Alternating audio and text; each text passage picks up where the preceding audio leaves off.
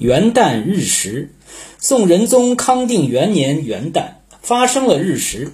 当时的观念认为日食对最高统治者不利，在这天，天子应当素服，不杀生，不摆酒宴。宰相富弼请求罢宴撤月，吕夷简不同意。富弼说：“万一契丹那样做了，咱们中国人的脸还往哪儿放？”后来有人从契丹回来，说契丹那天罢了宴，宋仁宗为此深深懊悔。